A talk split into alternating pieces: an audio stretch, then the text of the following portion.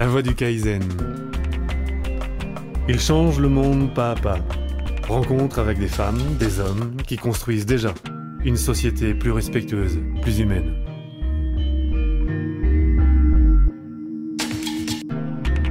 Le monde semble être en profonde transformation. Nous entendons parler de crise économique, de crise écologique, de crise éducative, voire même une crise sur le sens de nos vies. La voix du Kaizen relaie la voix de ceux qui ont fait le choix de la cohérence pour pas à pas vivre le changement. Karine et Joris sont un jeune couple en transition. Joris, prof de surf, et Karine, thérapeute, vivent sur la côte landaise. Leurs idées sont claires. Développer l'autonomie, travailler moins, dépenser moins et se rapprocher de la nature et de ses bienfaits rencontre avec ce couple sur le chemin du changement. Simplicité volontaire ou décroissance, alors qu'est-ce que ça vous évoque ces termes-là? Et euh, lequel vous choisiriez? Plutôt sobriété, plutôt simplicité? Euh, Plutôt simplicité. Euh, plutôt simplicité, être dans le renoncement et penser à, être le plus libre, le plus libre possible sans avoir à penser à tous les biens matériels, tout ça, et avec un, rapprochement à la nature, et juste chercher en soi le bonheur. Euh. donc euh, ça nous ramène à ne pas trop trop travailler. Là on est un peu, enfin j'ai devant moi un couple en transition. Là on est dans une maison. une belle maison, hein, donc vous êtes locataire, et j'ai bien compris qu'il y a cette volonté de, de vivre autrement et d'aller vers une forme d'autonomie tout en travaillant le moins possible. Euh, qui c'est qui peut me parler un petit peu du modèle que vous allez mettre en place et, pourquoi et comment vous en êtes arrivé là dans la réflexion? Du coup là on a, le, on a donc le jardin où, euh, on essaie d'être le plus autonome possible sur la nourriture. Donc déjà c'est une première étape et après l'étape suivante ce serait d'être autonome au niveau énergétique. Euh, donc avec une maison sans, forcément consommer de l'électricité produite par des centrales radioactives essayer de tout faire en sorte pour euh, minimiser l'impact, bah, notre impact sur la Terre. Et se rapprocher de la nature, c'est la, base, c'est le départ. Euh, c'est ce qui nous a un peu lancé euh, là-dedans. C'est à chaque fois observer un petit peu qu'est-ce qu'on peut faire pour essayer de faire les choses dans le bon sens. Pourquoi ne pas continuer à être locataire ici dans cette maison qui, est, très chouette? Ah, parce que ça nous correspond pas quoi. c'est pas le ça manque c'est moderne mais ça manque ça manque d'âme. Et, euh, et voilà, après l'électricité est raccordée au réseau EDF et euh, il y a tout un lot, c'est l'eau de la ville traitée au chlore avec, euh, avec du fluor dedans. Il y a tout, tout plein de choses. Après, c'est des toilettes qui ne sont pas sèches, donc toutes les eaux repartent dans les stations d'épuration, ça ne nous plaît pas non plus. Il y a tout un contresens de, la, de la société soi-disant moderne, en fait, qui en fait reste sur des, des trucs qui vont pas bien. Et quel a été l'événement déclencheur? Pourquoi remettre en, question euh, bah, la société moderne? Je pense qu'une euh, sorte de prise de conscience qui, euh, qui a commencé il y a quelques années. Avec, on a pas mal voyagé et on a vu un peu l'impact du tourisme sur les pays, sur les pays un peu sous-développés. Et, et on s'est dit qu'en fait que notre façon de, vivre chez nous n'était pas la bonne euh, et, de fil en aiguille, on a essayé de s'écarter un petit peu de ce monde, euh, de ce monde euh, des Occidentaux qui, qui viennent un peu pourrir tout le reste du monde en profitant de, bah, de tout ce que de tout ce qu'ils avaient pris avant en fait. C'est parce qu'on a la chance de vivre à la base dans un pays riche qu'on peut profiter de qu'on a qu'on a des voitures, qu'on a tous des maisons et qu'on vit je crois qu'il faut deux planètes et demie pour il y a une histoire comme ça, non Où il faut deux planètes et demie pour, euh, pour une personne. Si tout le monde vivait comme euh, les Européens ou euh, les Américains, je crois qu'ils ont conseillé, il en faudrait trois par an. Quoi, Ouais, il y a une histoire d'empreinte écologique. Quelle est mon empreinte en fonction de mon mode de consommation? Et si tout le monde consomme comme un Américain, c'est vrai qu'il faut plusieurs planètes pour produire les ressources suffisantes. Donc moi j'aimerais bien que mes enfants voient la planète ben, comme je la vois moi maintenant. Quoi. Après on voit tous qu'il y a de plus en plus de monde et que mais que, que c'est de plus en plus pollué, le réchauffement climatique, les eaux qui se polluent. Enfin, ça va pas dans le bon sens. On a une sorte de mur qui nous arrive euh, droit devant et tout le monde met des œillères et nous on essaie d'enlever ces œillères et, et, on voit un petit peu les choses. Euh, plus on s'écarte de ce mode de vie en fait, euh, qui est facile parce que tout est facile. Il suffit juste de travailler, d'avoir de l'argent. Et ensuite, si on ferme les yeux, on a tout ce qu'il faut, on a le home cinéma, mais en fait c'est juste des... On n'a pas besoin de tout ça quoi. C'est juste des leurs en fait pour pas qu'on se rende compte qu'on nous manipule. Mais pourquoi justement ne pas choisir la facilité? Tu te dis c'est facile d'avoir tout ça à travailler. Vous écoutez La Voix du Kaizen. Ça rend pas heureux en fait d'avoir tout ça. Et tu parles, du voyage là, et le voyage aussi, ça nous a permis de, nous rendre compte d'une certaine liberté. On a acquis une certaine liberté en voyage parce qu'on avait juste un sac à dos avec euh, trois t-shirts et, euh, et, pas grand chose. On mangeait pas grand chose, on n'avait pas beaucoup d'argent, mais on avait un échange avec les gens qui était, qui réel et euh, qui, était, qui authentique. Les gens, ils nous prenaient pas pour pour euh, nous parler parce qu'on était nous, pas parce que euh, on avait des billets à leur donner. Ou alors il y a des endroits où forcément c'est comme ça, mais euh, dans nos voyages on a rencontré, on a fait des très belles rencontres et et ça s'est pas passé comme ça et on s'est rendu compte aussi que les gens à l'étranger, souvent ils ont pas grand chose dans ces pays en, en, développement, notamment en Asie où on a voyagé. Ben les gens ils ont rien, ils ont juste leur sourire et en fait, c'est ça le bonheur, quoi. C'est juste avoir le sourire au bord des lèvres, quoi. Tout le temps. Et, euh, et ici, en Occident, en France, quand on bosse, quand on passe nos journées sur le modèle normal, à bosser entre guillemets 35 heures par semaine, ben les gens, ils sourient pas, quoi. Ils sont pas heureux de vivre. Et euh, on a des, des activités qui nous permettent aujourd'hui de, de, ben de, oui, de travailler parce que ça nous permet de, gagner un petit peu d'argent pour subvenir à, nos besoins premiers, mais euh, qui nous prennent pas tout notre temps. En fait, c'est pas notre vie professionnelle qui euh, qui prend le, pas sur notre vie privée, parce que c'est pas la vie professionnelle qui rend heureux. Il faut avoir une. On pense, enfin, je pense qu'il faut avoir une activité parce que ça, ça nous fait évoluer, ça nous fait euh, grandir, et puis c'est quelque chose qui nous plaît généralement c'est mieux quand ça nous plaît et, euh, et, on en a besoin. Mais il faut pas que ce soit uniquement ça, quoi. Il faut, euh, il faut penser, oui, à, du coup, à la polyvalence, à pouvoir avoir la possibilité de faire plein de choses pour déjà ne pas se lasser et, euh, avoir le choix, si on a envie, d'arrêter de le faire et de passer à autre chose. Mais c'est, on n'a pas avancé aussi encore. on, est, on est en transition, on n'est pas encore dans l'autonomie totale parce que ben, pour pour y arriver, bon, ben, on va avoir besoin de, ben, de moyens financiers pour pouvoir euh, construire euh, notre, notre foyer euh, à vie. Et ben, tout ça pour le faire consciemment avec des, des, des, matières écologiques, que, qui est une âme justement dans, dans ce foyer-là, avec toutes les idées qu'on a aujourd'hui, ben, on a besoin de, de finances parce que c'est comme ça que ça se passe, même si on veut qu'elles soient le moins, les moins hautes possibles. Et donc, il nous faut, euh, il nous faut, euh, il nous faut travailler un petit peu pour, euh, ben, pour pouvoir après se payer, se payer le, le, plaisir d'à 40 ans être à la retraite, quoi. Mmh. C'est ça, travailler avec l'idée de travailler moins derrière, quoi. Pas travailler pour gagner de l'argent, vraiment travailler pour s'offrir du temps libre. Et puis c'est travailler vraiment, enfin travailler pour soi, autant Joris que moi. Euh, on travaille, euh, bon, on n'a pas de chef, on est tous les deux un auto-entrepreneur. Et donc, euh, si, demain on n'a pas envie d'aller travailler, on n'y va pas. Alors à nous d'assumer les conséquences que ça engendrera dans le sens où eh ben, on n'aura pas le petit billet à la fin de la journée ou à la fin du mois.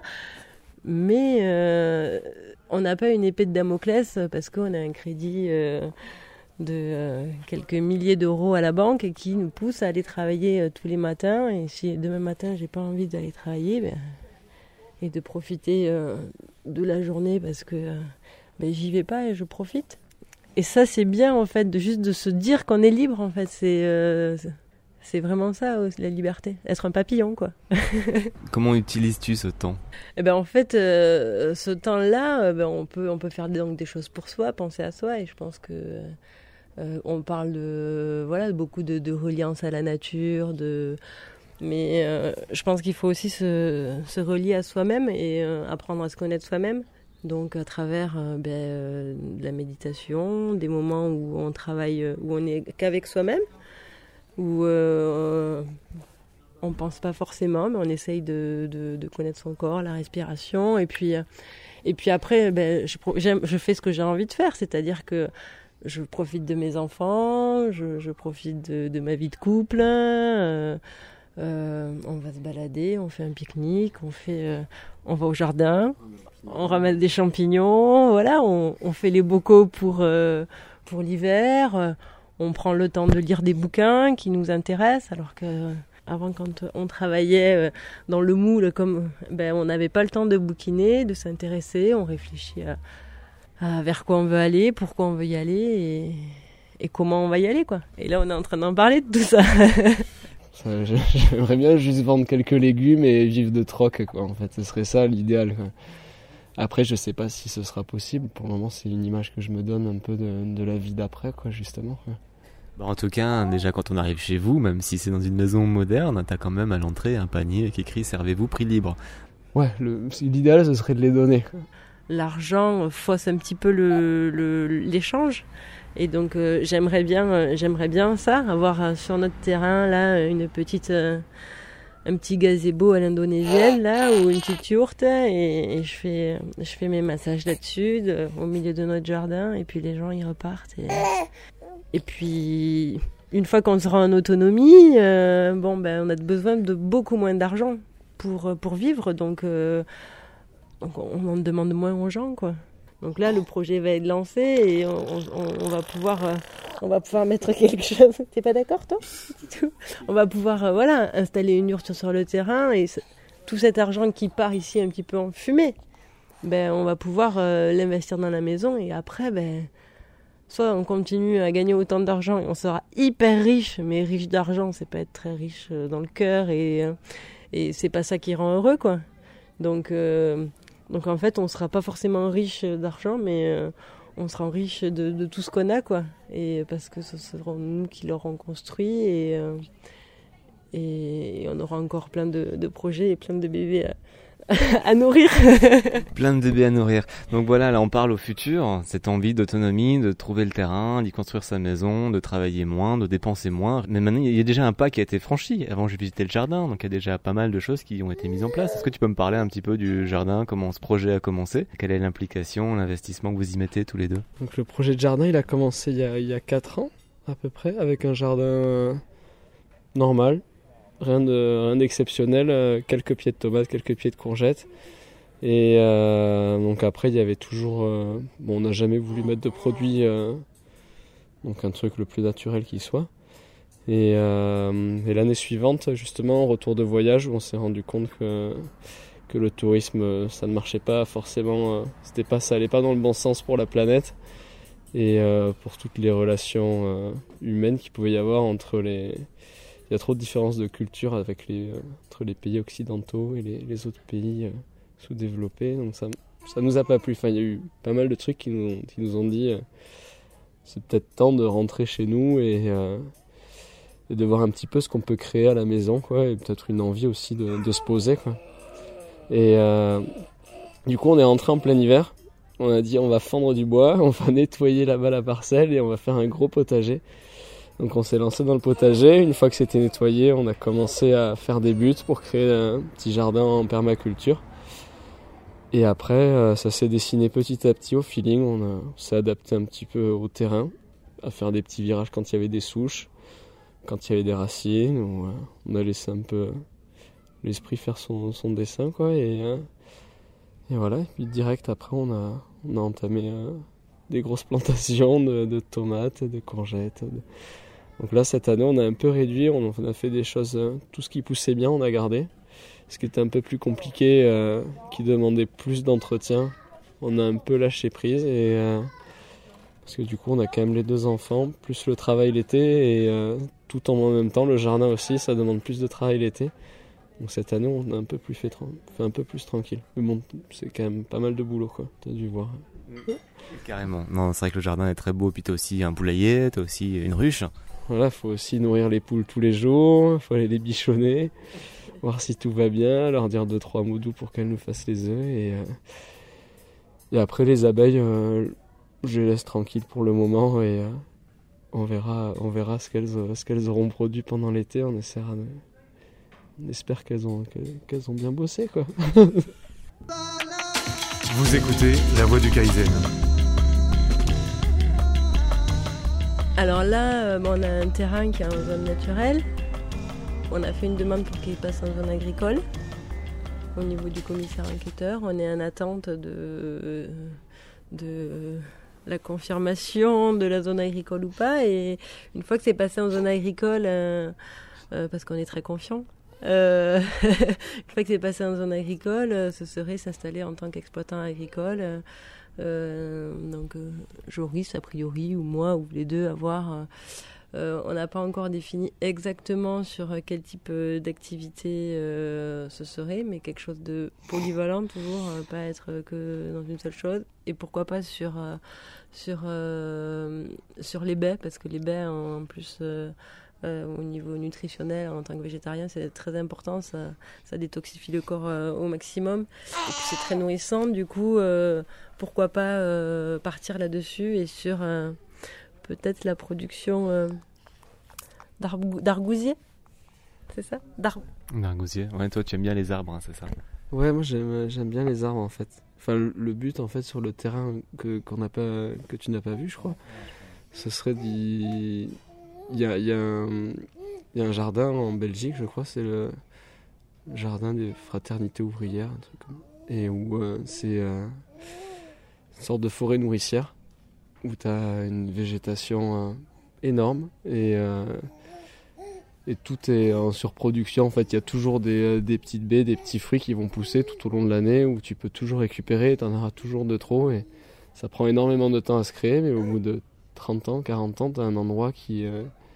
Tu peux faire vivre 15 personnes dessus et il y a toujours à manger pour tout le monde c'est top. La réaction des amis, de la famille, voilà, comment est-ce que les gens perçoivent votre projet de vie, donc cette envie de s'extraire un petit peu du monde matériel et capitaliste pour être plus dans une démarche euh, de respect de l'environnement et de l'autonomie?